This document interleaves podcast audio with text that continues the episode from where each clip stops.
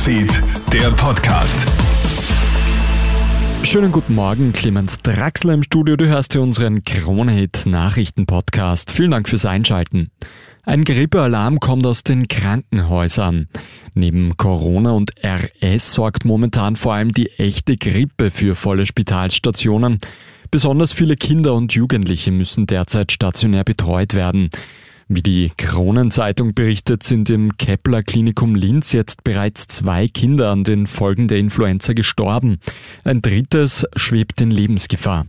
Alle Kinder sollen zuvor völlig gesund gewesen sein. Umso mehr appellieren Ärztinnen und Ärzte nun an die Vernunft der Eltern. Man soll doch die Kinder Grippe impfen lassen.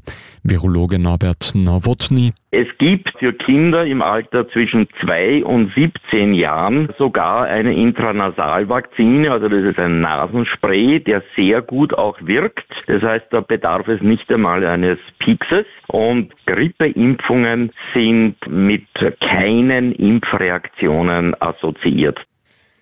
Nach der dramatischen Festnahme gestern in Linz sucht die Polizei nach dem Fahrer eines weißen Kastenwagens. Der Mann wurde offenbar vom Amokläufer mit einem Sturmgewehr bedroht. Der Lenker des Autos steigt daraufhin aufs Gas und fährt davon. Auch ein Schuss Richtung Auto soll gefallen sein. Die Polizei bittet den Lenker, sich zu melden. Er gilt als wichtiger Zeuge. Der mangelnde Schnee bereitet derzeit vielen Skigebieten in Österreich Probleme. Trotzdem ist der Wintertourismus im Großen und Ganzen zufrieden mit der Buchungslage. An Orten, an denen derzeit kein Schnee vorhanden ist, weichen die Menschen auf Thermen aus. Trotzdem hoffen die Urlaubsaute rasch auf Neuschnee. Der könnte nämlich entscheidend sein für die sonst buchungsstarken Jänner- und Februarmonate.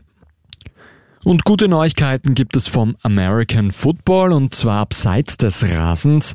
Eine Woche nach seinem Herzstillstand darf Buffalo Bills Profi Damon Hamlin das Spital wieder verlassen. Der 24-Jährige hat ja mitten im Spiel vor einem Millionenpublikum einen Herzstillstand erlitten und musste reanimiert werden.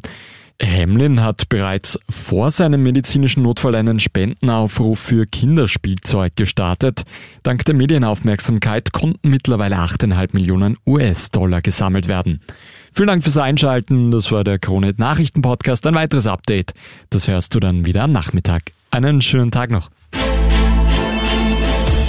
Krone Hits, Newsfeed, der Podcast.